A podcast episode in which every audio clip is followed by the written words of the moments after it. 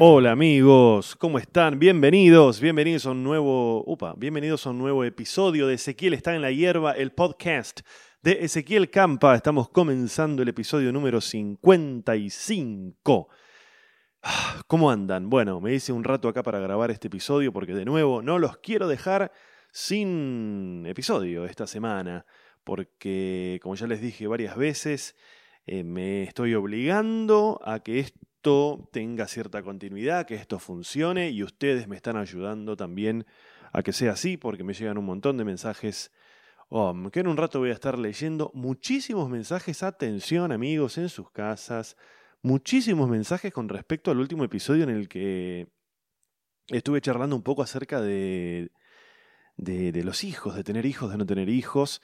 Me escribió un montón de gente y tengo cosas para comentarles, tengo cosas para, para leerles y seguramente lo voy a estar haciendo en un ratinho. Me hice un rato ahora para grabar esto porque tengo unos compromisos, tengo unos compromisos eh, nada, laborales y personales y me hice un hueco que creo que va a ser interrumpido porque ya estoy viendo por la ventana actividad. ¿Qué estoy viendo? A ver.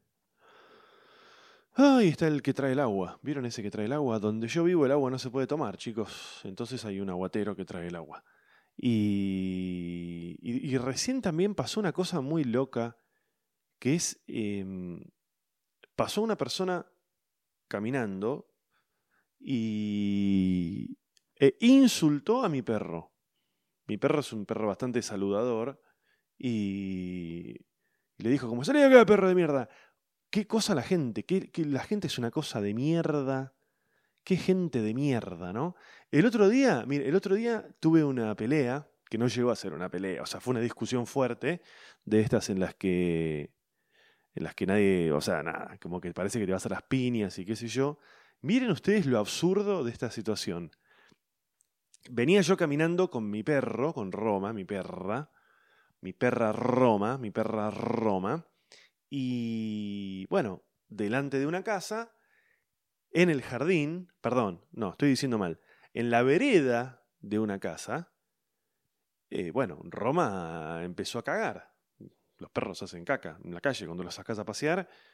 Y en el momento en el que estoy levantando las heces de Roma con la bolsita que llevo como ciudadano responsable que soy, levanto la vista y veo que una estúpida, desde adentro de la casa esta, me estaba como haciendo señas que yo no llegaba a entender, como que revoleaba los brazos y qué sé yo.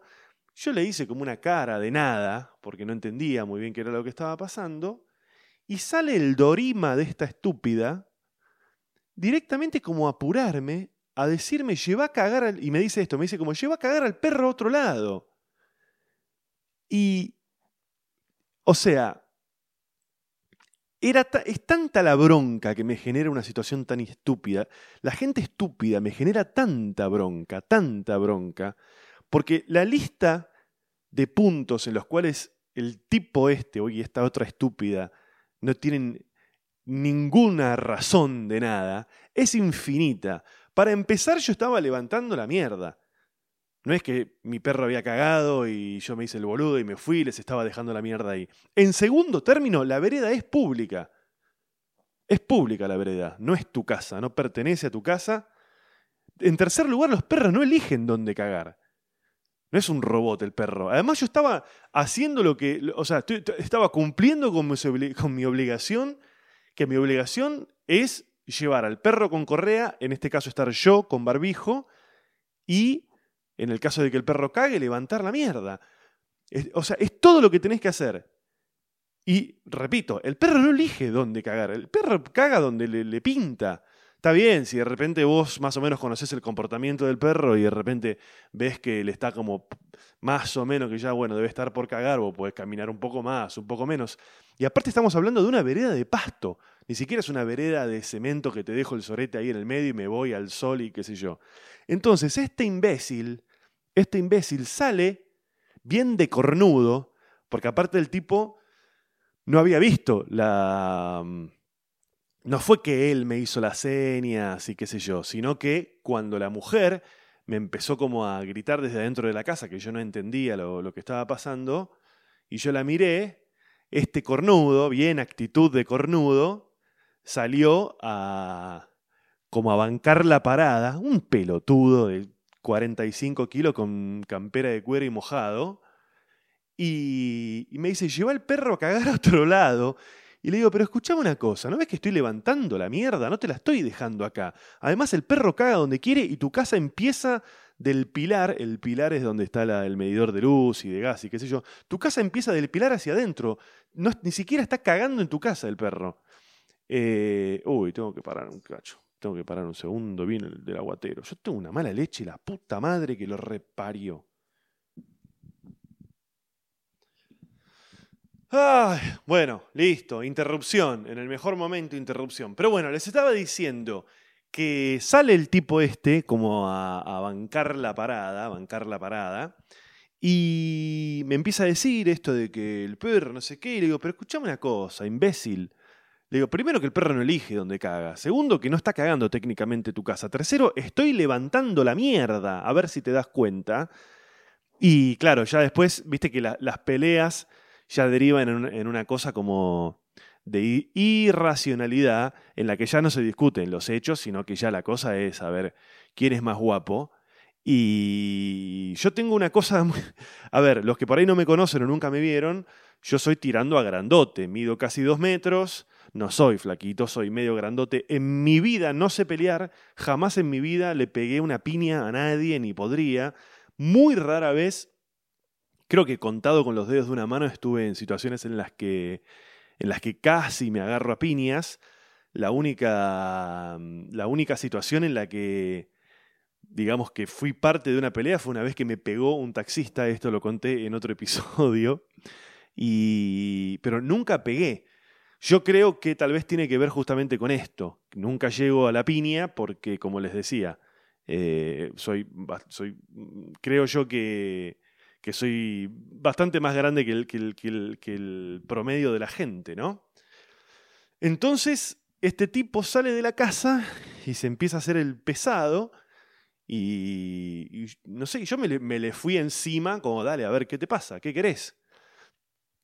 Y, este imbécil, un tipo de mi edad más o menos, un, poco, un año más, dos años más, una cosa así, tenía eh, anteojos y se sacó los anteojos como, como para pelear y a la vez como que se dio cuenta que, o sea, el tipo no sabe que yo nunca le pegué a nadie y yo entiendo que mi, tamaño puede llegar a ser medio como intimidante un poco.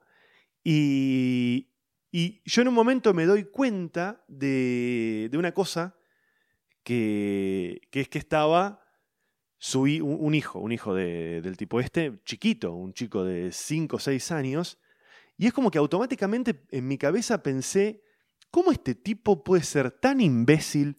Tan imbécil. Primero la estúpida de la mujer, estúpida, imbécil, que, que mira por la ventana y no se da cuenta de la absoluta falta de gravedad de lo que estaba sucediendo. No se da cuenta de que estoy levantando una mierda, que no es su casa, que los perros cagan donde quieren, que no le iba a dejar todo ahí, etcétera, etcétera. Después, cómo el otro estúpido sale a hacerse, hacerse el poronga, sacándose los anteojitos para hacerse como el tipo, dale, vamos a pelear. Y todo esto delante del hijo de 5 o 6 años, o más, 7, 8 años, ponele, un, papelón, pero un papelón, y lo primero que me salió a decirle fue, anda para adentro que estás quedando como un estúpido delante de tu hijo. Y, fue un momento eh, como, como fue un momento muy gracioso, ¿no? Después, en el momento fue como todo heavy, pero fue muy gracioso porque a mí, a mí me encantan esas frases, esas frases así letales que siempre a uno se le ocurren cuando ya pasó todo, en una discusión o alguna cosa así, y esta vez me salió en el momento. Y obviamente que el tipo se fue como puteándome. Se ñe, pero un pelotudo, un pelotudo. Y me acuerdo, me acuerdo que hace muchos años, muchos años, cuando yo era pequeño, un día íbamos con mi viejo en el auto y con un amigo, amigo mío, éramos dos chicos de justamente la edad, la edad de, este, de este chico, eh, del hijo de este estúpido. Eh, no sé, tendríamos 7, 8 años. Y, mm, y hubo una discusión de tránsito. Creo que mi viejo hizo una mala maniobra. Mi viejo nunca fue peleador, tampoco. No, nunca fue ni, o sea, ni, peleador de, llegar a una pelea y tampoco fue, por lo menos delante de, sus hijos, tampoco es una, persona así... Bueno, alguna vez sí, pero no, no es, no es que, que manejan estresada. Bueno, sí, un poco sí. pero hasta ahí nomás, medio como lo aceptable. No es que semana por medio se agarraba piñas y era toda una vergüenza. Y, esta vez había hecho una mala maniobra en una ruta y casi choca, no me acuerdo muy, bien cómo fue. Y el otro conductor paró el auto, como que se fue a generar una pelea y el otro tipo se vino hacia el auto nuestro y cuando se acerca al auto ve que mi viejo estaba conmigo y con, con este amigo mío, pero me cago en la mierda, ¿por qué suenan cosas todo el tiempo? ¡Shh!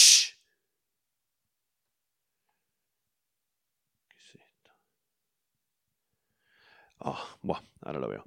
Eh, bueno, y se acerca al auto el tipo este y lo ve a mi viejo que estaba con dos chicos. Viene recaliente, tengo la imagen del tipo viniéndose hacia el auto, recaliente, recaliente, recaliente, se le viene encima. Y cuando ve toda la secuencia, dice, ah, no, estás con chicos, estás con chicos, listo, estás con chicos. Em, como que la salvajada, el límite es que no estén los chicos, ¿no? Y siempre me llamó mucho la atención esa gente que se agarra trompadas con los hijos adelante. Y ni hablar cuando cobran.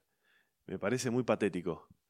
Eh, recuerdo también una vez, cuando era chico también, que nos habíamos ido de vacaciones a Villa Gesell, creo que era. Y nos encontramos en la costa, en Villa Gesell, con.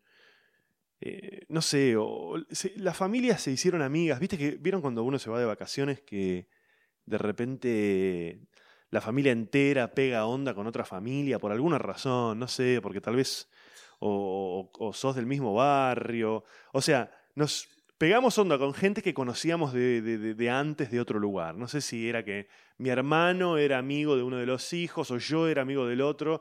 Y viste que como que toda la familia pega onda en esas vacaciones. Y se hacen asados y vas a la playa juntos. Mm. Como esas familias amigas de vacaciones. Y la cuestión es que después de varias.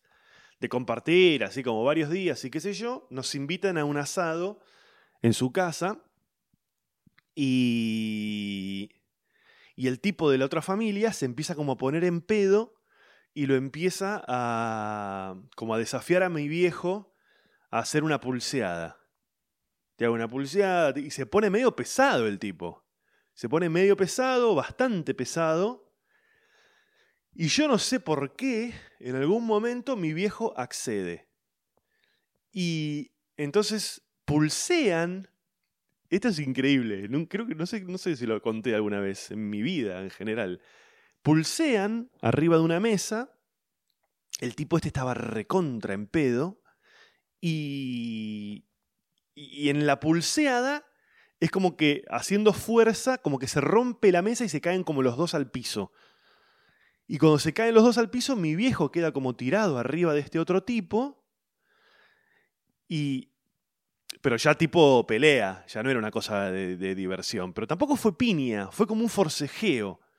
O sea, a ver, a ver si lo puedo reconstruir.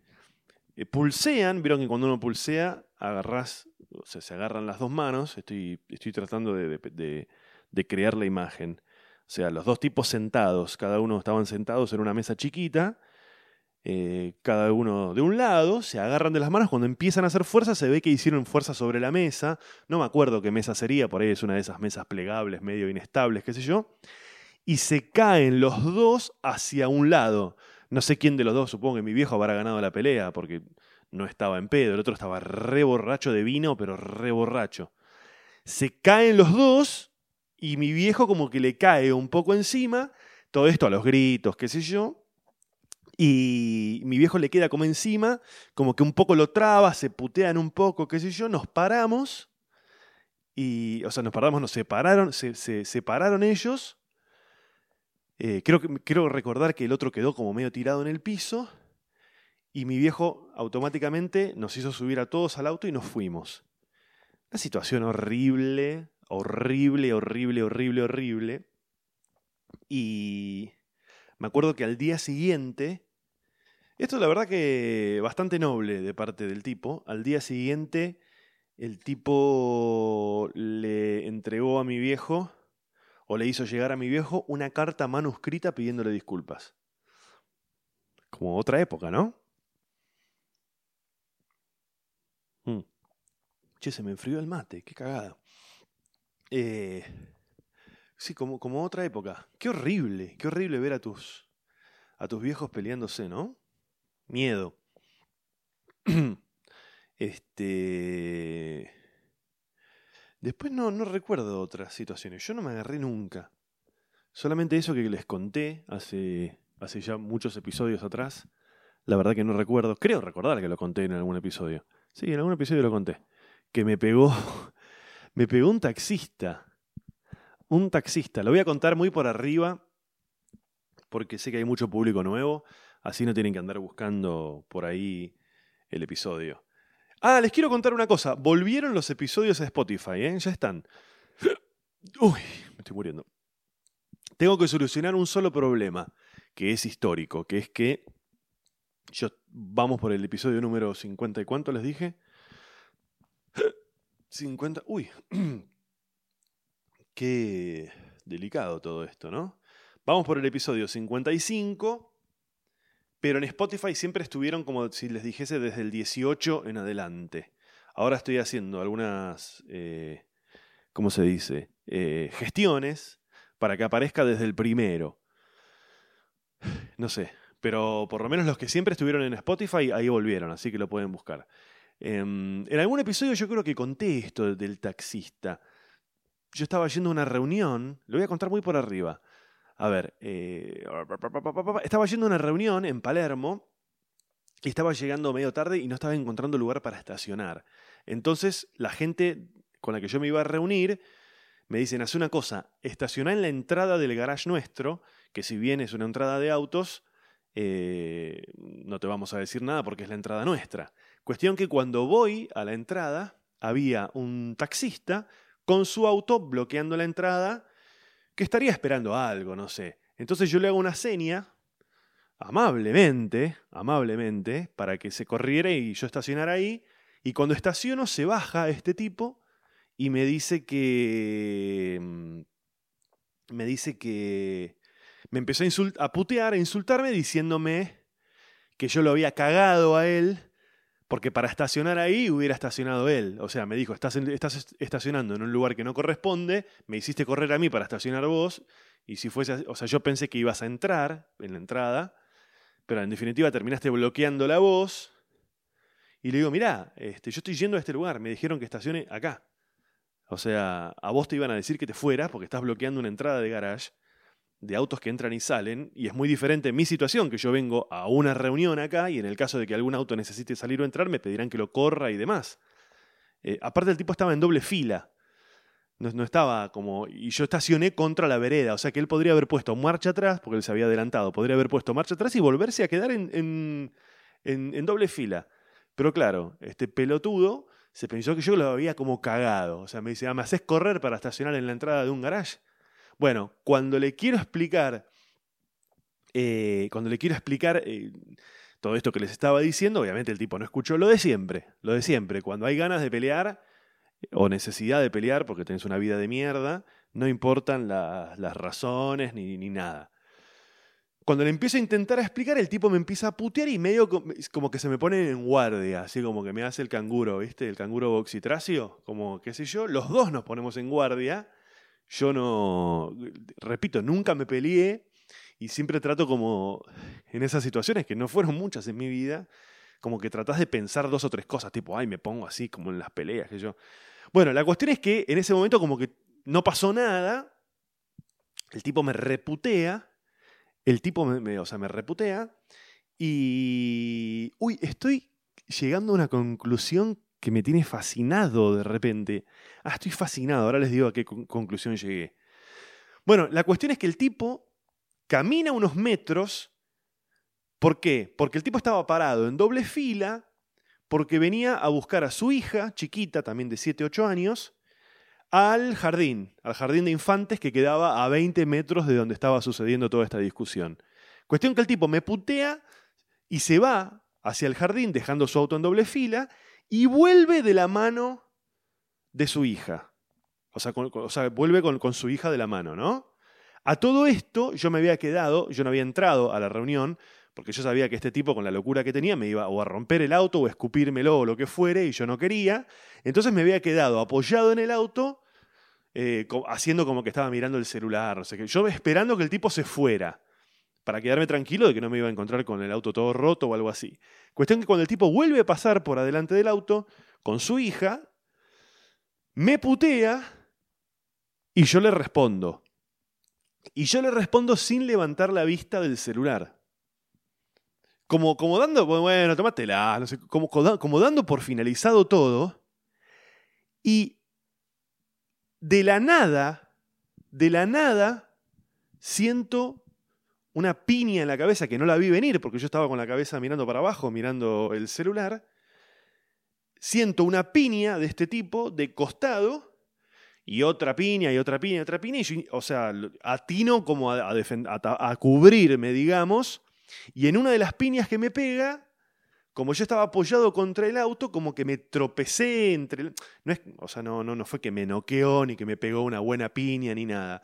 Pero como con el empujón y lo que sea, como que me caí. Y cuando me caigo, como que me empieza a patear, pero me empieza a patear asesino. O sea, me empezó a patear la cabeza. No es que me caí y cuando yo estaba caído me puteó y me dijo eh, la concha de tu madre, ¿quién te pensás que.? No, no, no.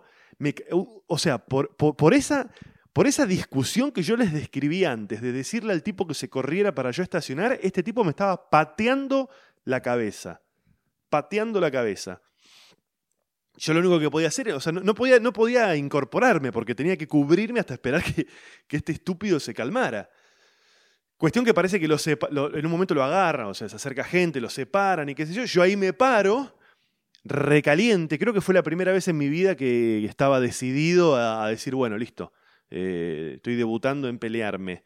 Me peleo, dale, vení. Porque me, o sea, me dio tanta bronca la, la manera desleal en la que tipo este me pegó que cuando logré pararme, dije, dale, ahora vení que te voy a recagar a trompadas. Y ahí ya nos habían agarrado a los dos, nos separaron. Seguramente me hubiera vuelto a pelear, a pegar a este tipo porque era así como una especie de, de, de, jabalí petizo y ancho. Y, y, este. Pero lo que les decía recién, que, que estaba yo descubriendo algo que, que me estaba fascinando, tiene que ver con esto. La gente pegándoleos, peleándose siempre delante de los hijos. Recuerden el caso de el tipo este que me quiere pelear por el perro cagando en la puerta de la casa con el hijo adelante y yo diciéndole, estás haciendo un papelón delante de tu hijo. Recuerden el caso de mi viejo con la pulseada delante de toda la familia con los hijos y recuerden el caso de, de este otro estúpido que me pega delante de la hija y yo tengo la imagen, tengo la imagen de que cuando levanto la vista y lo veo a este tipo, cuando ya medio que nos habían separado y demás, la hijita de 7, 8 años, pobrecita, había quedado contra la pared llorando, llorando pero, pero llorando desconsolada, y el padre la agarró de la mano de nuevo y se, subieron, se subió al taxi y se fue. Ahora, siempre delante de los hijos, ¿no? En el caso este del, taxista de mierda este que, que me pegó, eh, fue muy fácil averiguar quién era, porque eh, o sea, bastó con acercarse al, todo el mundo vio todo. O sea, alcanzó con acercarse hasta el jardín de infantes y me pasaron los datos, el nombre, todo. Parece que era la tercera vez que el tipo se agarraba piñas en la puerta del jardín. Y lo que vino después fue bastante decepcionante en general, porque. Porque la primera reacción del, del lugar, del jardín, eh, y demás fue, fue que, que, me iban a ayudar y que, iban a tomar medidas y demás, y quedó, quedó todo en la... no, se hizo demasiado. Al principio como que me dijeron sí, no sé qué, y llamamos al comisario que nosotros lo conocemos y te damos el nombre, qué sé yo, y después se fue como diluyendo todo y fue bastante como... O sea, no me prometas, no me prometas si me vas a dejar en banda así.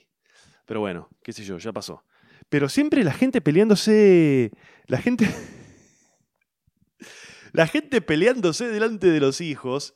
Entonces lo que quiero hacer con esto es engancharlo con el episodio anterior en el que yo les estuve hablando acerca de no tener hijos o de sí tenerlos o, si, es una experiencia recomendable, etc. Y fíjate cómo toda esta gente que tiene la bendición de tener hijos no puede evitar tener estas vías de mierda que, se pelean y esas cosas.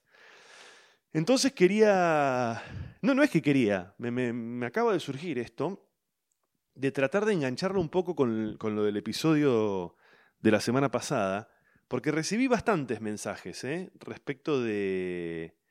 Respecto de... Mm, no sé si ustedes recuerdan que yo, habíamos, yo había estado como hablando acerca de de querer tener hijos, de no querer tenerlos, de la posibilidad de que alguien los tenga, pero aún así te recomiende, o sea, que te, diga que, no lo, que no lo recomienda. Y, o, incluso yo me preguntaba si no había gente que, que, le costaba querer a sus hijos, pero ya como una cosa psicoanalítica, no como una cosa de onda, de qué mala onda lo tenés que querer. No, no, no. Lo digo realmente como una dificultad. ¿No? Y me escribió un montón de gente Debo decirles una cosa, el 90% de la gente, mira, no quiero hacer números, pero me atrevo a decir que casi les diría que el... No, no, quiero decir el 100% porque debe haber alguien que no, pero la mayoría de la gente que se tomó el trabajo de escribirme y que a la vez tienen hijos, no estoy diciendo gente que no tiene hijos, los que me escribieron y tienen hijos, la gran mayoría no me atrevo a decir la totalidad, me dijeron que no lo recomiendan. Lamento, lamento informar, gente. Eh, o sea, me dicen, es un amor inconmensurable, es una experiencia única, pero muchos me dijeron eh, que si no estás convencido no lo hagas. Muchos me dijeron, a ver, ¿qué fue el otro que me dijeron? Em, eh, a ver, yo tengo mis hijos, los amo, pero no te lo recomiendo. Eh, y mucha gente me dijo, si yo pudiera elegir, elegiría no tenerlos. Eh, no haberlos tenido, porque no tenerlos pareciera como que se los quieren sacar de encima. Pero me llamó la atención, yo no pensé que iba, a estar, que iba a ser así tan contundente.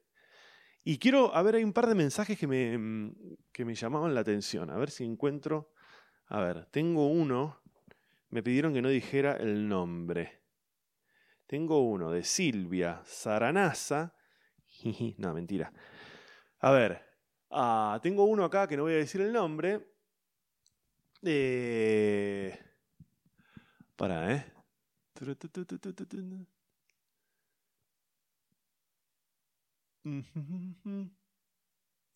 Ah, no, esto lo había guardado porque me llamó la atención una cosa que dice... En la comunidad más reconocida de psicoanalítica eh, circulan fragmentos de videos tuyos de tus shows y los usamos para reflexionar no lo puedo creer, boludo. No lo puedo creer. Eh, eh, por eso me había llamado la atención. Bueno, me dice otro montón de cosas que no quiero... Nada, cosas más personales que no, no vienen al caso. A ver, vamos a ver el otro. El otro estaba por acá. ¿Dónde está? Taratata, taratata, taratata, taratata, taratata. No, hay uno, acá, acá lo encontré, hay uno que tampoco quiero dar el nombre, de una persona que me dijo, porque yo en un momento planteé la posibilidad de que de que a alguien le sucediera que no pudiera amar a sus hijos. pero no lo estoy diciendo como una cosa de no me banco a Tinelli. Lo digo como una cosa, no sé si llamarlo patológica, tipo, no, no, no, no de una, de una, como una, como un síndrome, no sé cómo sería. Y una persona me dijo, alguien que le pasa eso es un hijo de puta. Y le pregunté, le digo, ¿pero por qué? No, porque alguien, si no más a tus hijos. Pero a ver, a ver, a ver, a ver, a ver, a ver. Esa dificultad, yo no, yo no estoy diciendo que es una persona que decide no quererlos, o es una persona que le manifiesta a los hijos que no los quiere, o que los abandona, o que los niega, o que incluso eh, amparado en este desamor o, esta, este, esta, incapacidad de sentir amor, eh, los maltrata o, incluso se lo dice. No, no, lo, no lo digo así, no, lo digo como algo no lo digo como algo de la voluntad, no lo planteo como, como, una cuestión voluntaria. Y esta persona me dice, no, es un hijo de puta. Le digo, ¿por qué un hijo de puta? ¿Qué, tiene que ver? Aparte raro, porque fue una mujer la que me lo dijo. Que use esa expresión me pareció medio raro. Eh, pero qué dificultad, ¿no? Para la gente de, Yo entiendo que hay gente que lo mejor que me pasó en la vida son mis hijos, lo mejor que me pasó en la vida. Yo lo entiendo, perfecto, lo entiendo, eh, lo acepto. Pero, ¿cómo le cuesta a la gente, no? Escuchar y entender algunas cosas. Eh, y después hay otro mensaje que lo voy a leer ahora. Que me lo manda una persona que tampoco voy a decir el nombre.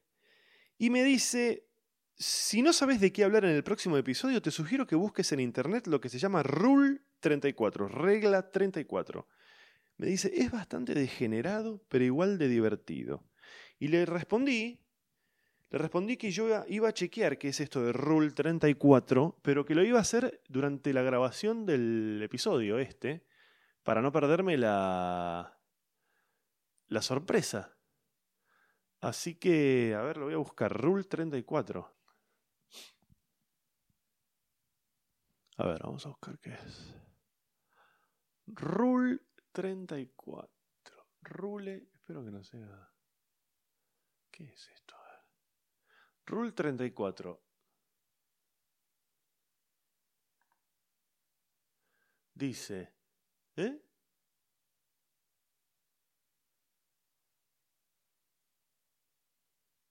¿Qué es esto? Me parece que es algo de pornografía. Dice algo así como, si existe, hay porno sobre eso. Estoy haciendo una traducción en inglés, ¿no? Si no, empieza a subirlo. ¿Qué es esto? A ver. ¿Eh? Es una página...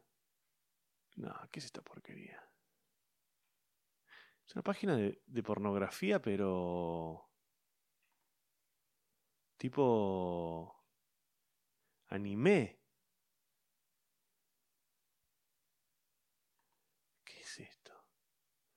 Son, dibujos pornográficos. Claro, pero como de cualquier cosa. Chicos, estoy indignado. ¿Qué es esto? Ah, tipo el Rey León cogiendo. Una porquería. Una porquería lo que me recomendaron. Una porquería. Che, a ver, pasando un poco en limpio, les quería contar que volvieron las funciones, por lo menos un par de funciones en esta nueva normalidad. Voy a estar haciendo una función, dos funciones en autocines. Primero le quiero agradecer a toda la gente que, que estuvo viendo la tercera función de Cheto y Choto y Solari, que fue el tercer streaming que hicimos. Ya son más cerca de 3.000 personas las que, las que ya lo vieron. Ahora ya no está más a la venta, así que se joden. Y les quería contar lo siguiente, el día 20 de noviembre y el 28 voy a estar haciendo funciones en, en autocines, el 20 en Canning y el 28 en Escobar. Tienen que entrar en ezequielcampa.com.ar y ahí van a encontrar eh, los links para comprar las entradas. Tengan en cuenta que la de Escobar, que es el 28 de noviembre, eh, es, chiquito el lugar, es pequeño. Es pequeño. La de Canning me han contado que es más grande.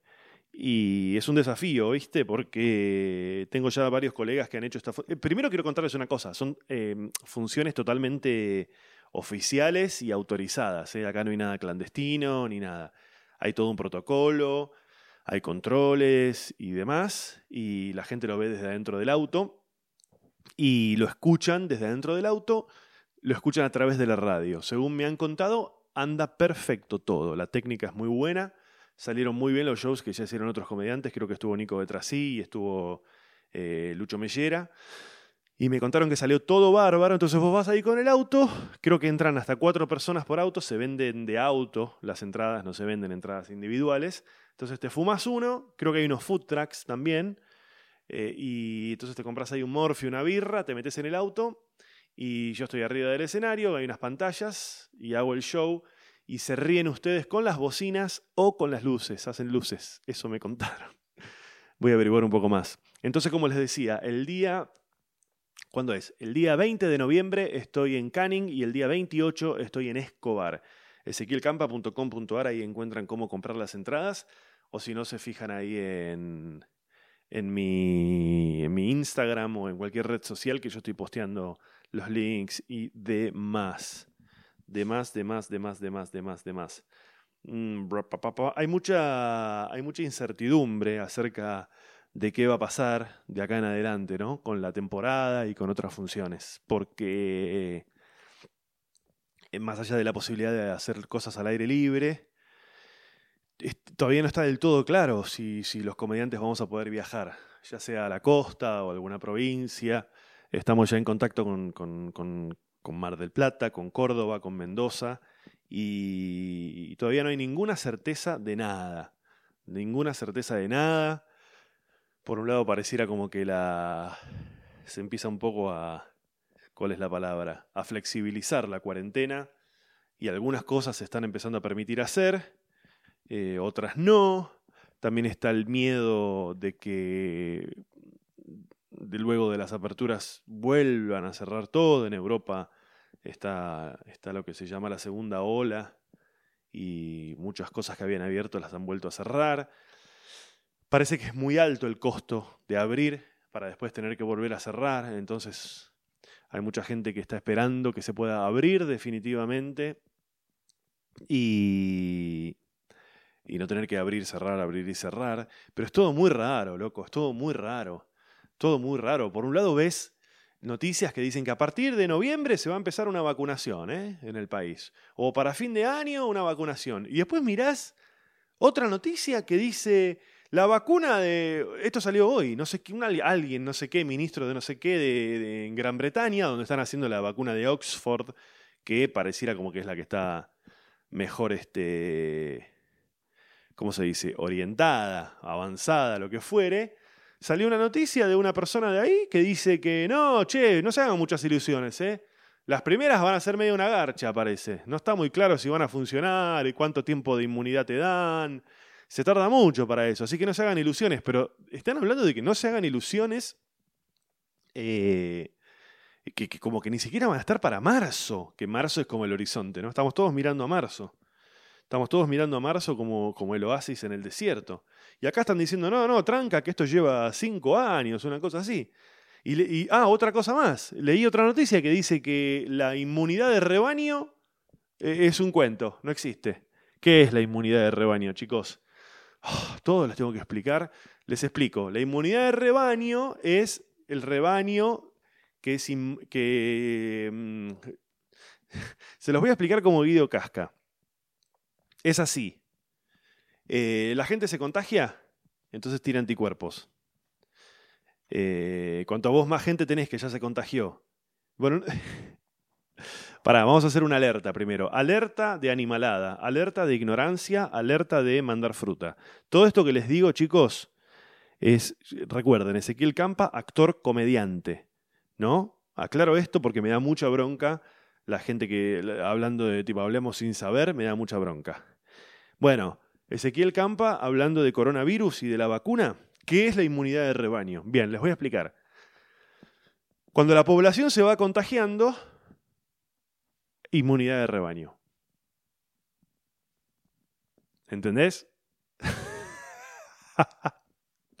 no, es así la cosa, me parece. Eh, hay como una inmunidad de rebaño. Ay, yo no sé, en mi cabeza está re claro, chicos, lo reentiendo en mi cabeza. Es así. vos tenés la población, que son 100 personas. Cuanto vos más personas tenés que ya hayan transitado la enfermedad, tenés más personas con anticuerpos. Si tenés más personas con anticuerpos, eh, buena onda. Bueno, no sé, ¿vieron que hablan de la inmunidad de rebaño? Que es esta cosa de que tenés que lograr tener la mayor cantidad de gente o vacunada o, que haya transitado la, la, enfermedad, entonces que tenga anticuerpos. En definitiva, tenés que tener como la mayor cantidad de gente posible que tenga anticuerpos, ya sea por la vacuna o porque transitaron la enfermedad. Y eso es como que el rebaño dice, ¿a dónde vas? Coronavirus de mierda. ¿Qué te pasa, imbécil? ¿Entienden? Entonces, un poco es esa la onda. Y, se, se, hablaba mucho de eso, se decía, no sé, tipo, cuando la población mundial, el 30% de la población mundial tenga anticuerpos por la vacuna o, por, o, por, porque ya tuvieron la enfermedad, el virus ahí cae a lo loco. Ciencia, chicos. O sea, es muy claro lo que estoy diciendo.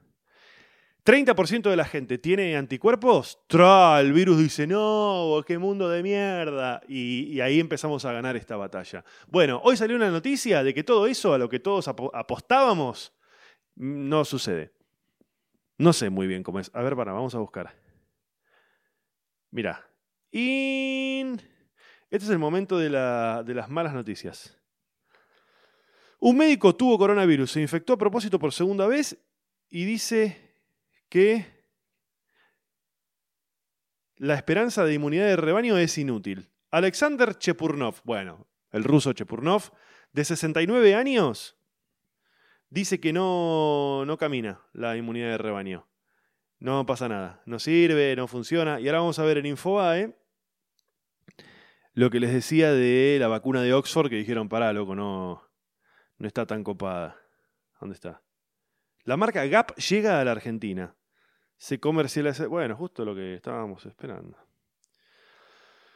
Ay, ¿dónde está, boludo? ¿Dónde está? ¿Dónde está?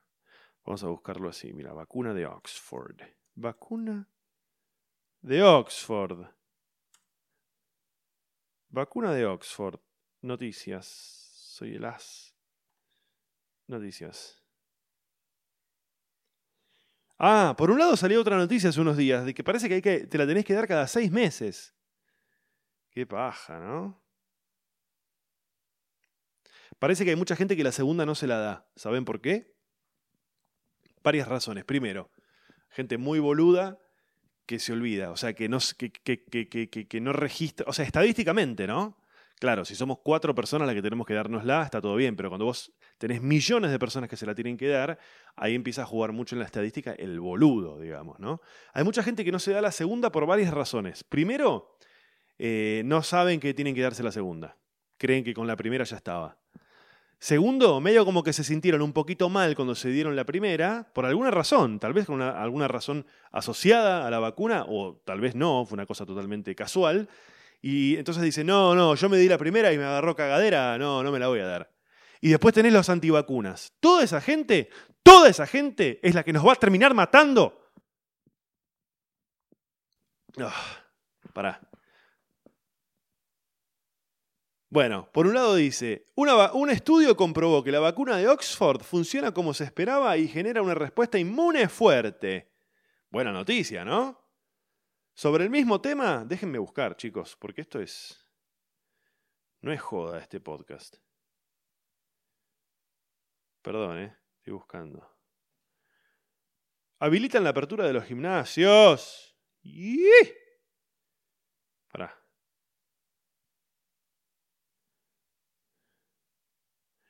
Pará, pará, pará, Si yo la vi, tan boludo no soy.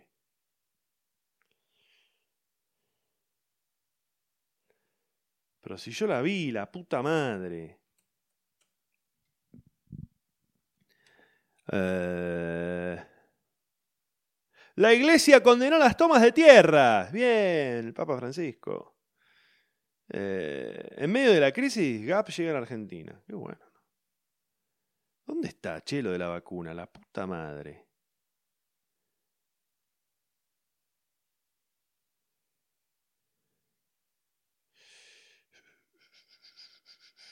Ya lo voy a encontrar, ¿eh? No va a poder conmigo esto. Eh, ¿Dónde está? Para, voy a parar un segundo porque lo quiero buscar. Jaja, la vacuna de Oxford. Mirá, el Reino Unido advirtió que las primeras vacunas contra el COVID podrían ser imperfectas. Kate Bingham, quien dirige el grupo de trabajo en Gran Bretaña, también pidió no caer en un exceso de optimismo. ¿Me estás jodiendo? Antes de ayer que hicieron un estudio y que la vacuna tiene una respuesta inmune excelente. Ahora, no hay que tener optimismo, ¿eh? No hay, no hay garantía de que se logre desarrollar de manera exitosa. A ver, acá podemos estar hablando de un manejo malicioso de la información.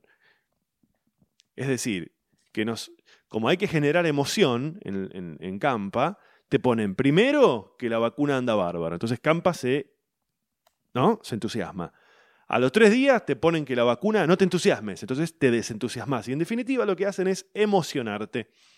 Y eso es lo que garpa, chicos, generar emoción, generar emoción. Vieron que cualquier persona que te hable más o menos rapidito y con pasión, te la crees, por más que sea Hitler o por más que sea, bueno, acabo de decir una, no chicos, no recorten esta parte, pero viste que la gente se emociona cuando le hablas rapidito o cuando te mostrás firme. Puedes estar diciendo una animalada. Que no la vamos a repetir.